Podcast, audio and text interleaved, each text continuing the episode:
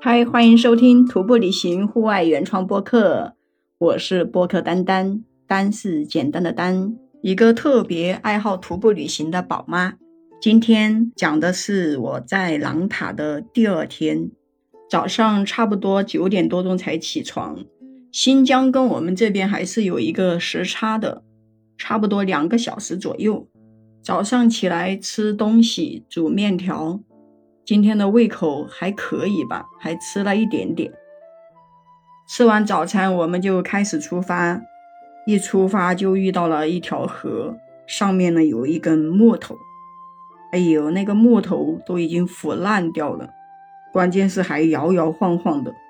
我走着，我的心里就有点害怕，万一这个木头动一下。那可能我就滚到河里面去了，我就一直用那个登山杖撑着那个木头，就一点一点的挪动，因为那个木头有点高，你那个登山杖想要插到河里面去又够不着，所以就只能把登山杖往前，直接就扎在那个木头上，我就慢慢慢慢的挪动。过了以后还没有走多久，就遇到了要过冰河。这也是第一次过冰河。开始的时候，我们都特别害怕那个河水冰脚，就是怕呃走过去，特别是像我一个女生，我特别害怕那个河水太大了，会不会把我给冲倒了？然后虽然说那个河水应该不至于把我冲走，但是冲倒的可能性还是有的。毕竟在河里面走嘛，你不确定那个河道里面。那个河里面平不平整，会有一些什么东西在下面，你也不知道有没有石头，或者是有没有一些窝呀。如果是说下面有那种就是有坑，你突然之间一脚踩下去，那不就完了吗？然后我们有一个队友，他带了一双雨鞋，我也是挺佩服他的。你说走狼塔这个地方十几天，你背着一双雨鞋。那个雨鞋都有差不多七八斤重，我的天呐，我是真的很佩服一些男同志，这个力气非常的大。然后他就穿着雨鞋下河里面去走，他把自己的背包先背过去，然后又过来把我们的背包给背过去。老于呢就穿了一个防水袜，哎呦，说是防水袜，其实一点都不防水。我们还在没有去之前就准备了防水袜，结果还没进到河里面，一下子反正就湿掉了。但是呢，老于他已经下水了，那我们就说，那你就那么过吧。最后就是福哥呢穿着那个雨鞋，把我们的背包一个一个的背过去，那个老于就回来把我们人给背过去。因为我们现在就只剩五个人了，那他们两个人下了水，那就是两个人，一个背背包，然后一个人背我们人。老于先把我给背过去的，哎呦，我在他那个背上，我真的是服了。我抱着他的脖子，但是呢，我的腿就夹不住他的腰，他那个腰太粗了。我就感觉我随时都有掉下去的可能，因为那个河也比较宽，他背着我走那么久，我的手吊着他那个脖子上，虽然说是趴在他的背上吧，但是我也手也很累得慌。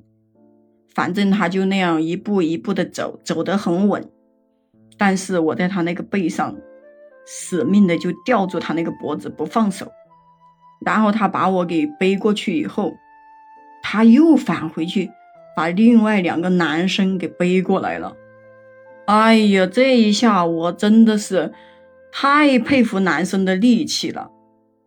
你说你能背我一个女生也就算了，那两个男的每个人也有一百多斤吧？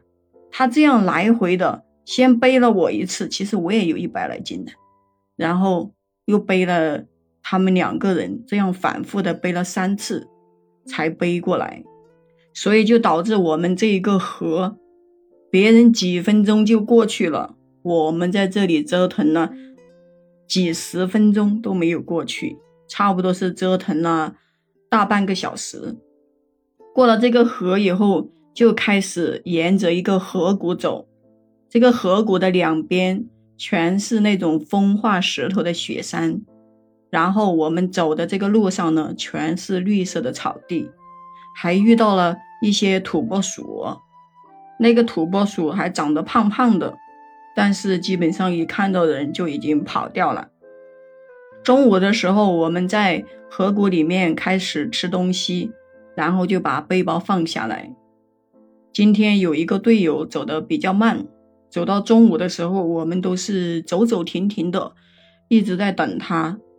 然后每次休息等他的时候，你说我这个背包这么重，四十多斤，等人其实也挺烦人的。我等你的时候，我一直背着背包，我又累。我把背包一放下来吧，我每次起来，我还要别人拉我一把，把我给拖起来。所以今天就走得比较烦躁，也一直。就是有点不想走，后面又走了很久，走到晚上七八点才走到那个营地。你看别人多轻松啊！我们到营地以后，有别的队友，人家说人家三四个小时就走到营地了，我们花了一整天的时间。露营点是在海拔两千九百米，但是还没有出现高反。我们打好帐篷以后。我就先让他们把我的面条还有我的一些东西先吃掉，我是这么想的，让他们先吃我的东西，等到后面的时候我再来吃他们的东西，这样我不就可以减轻一些重量了吗？可是谁都想减轻重量啊！哎呦，他们就不吃我的东西，因为每个人都想减负，都想减轻重量。以前带的东西都是论斤来计算。这一次特别想，就是说按克来计算，就是我吃零食丢掉了一个包装纸，或者说，哎，我又消化掉了某一个零食，我都觉得我的背包又轻了几克，轻了几两的那种感觉。我们有四个人先到的营地，然后呢，那个走不动的老驴还没有到，一直到好晚都没有到，就有两个队友。往回走去接他，然后把他的背包给背过来了，让他自己那样空手的走过来。到了营地，大家集合以后，我们就劝他说：“你居然走不下去，就不要走了吧。反正这也才出发两天，你还回去的话，反正也没什么大问题，因为这一段路也不是很危险嘛。”但是他就不回去。可能就想着说，哎，我来都来了，大家都想走完，可能每个人的心态都是这样的。但是他有一个不好的习惯，就是在走路的过程中，如果是到了中午的时候，他吃完午饭，他就一定要睡一觉，要么他就走不动路，没有精神走路。哎呦，我觉得这个习惯挺不好的，因为在这种高海拔的地方。你中午睡觉，首先你会被冷到，然后就是你中午谁知道你要睡多久啊？我们也不能一直在那里等着你睡觉吧？关键是我们在这里等你也非常的冷啊，谁不想说哎，我赶紧走到营地，赶紧把今天的行程结束，不是更好吗？通过今天这个事，我就想着以后如果说遇到什么冰河或者一些绕不过去的路。那就不要磨磨唧唧的，你背我，我背你的，浪费时间，直接过去就完了。好了，今天的节目就说这么多。不知道你在徒步的时候有没有像我这样遇到一些特别奇葩的事情，或者你有什么好的建议，可以关注订阅我的专辑，然后在下方给我留言。我们下期再见。